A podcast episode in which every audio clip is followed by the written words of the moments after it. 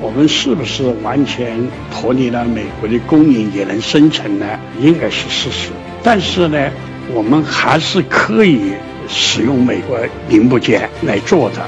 当然，我们还是渴望西方恢复对零部件的供应，因为我们西方的这些公司的朋友，我们已经三十年的是相交了，人还是有感情的，不能光为我们挣钱，让朋友都不能挣钱。我们就希望将来在新的一个起跑线上，我们和欧洲、日本、韩国、美国在同一个起跑线上。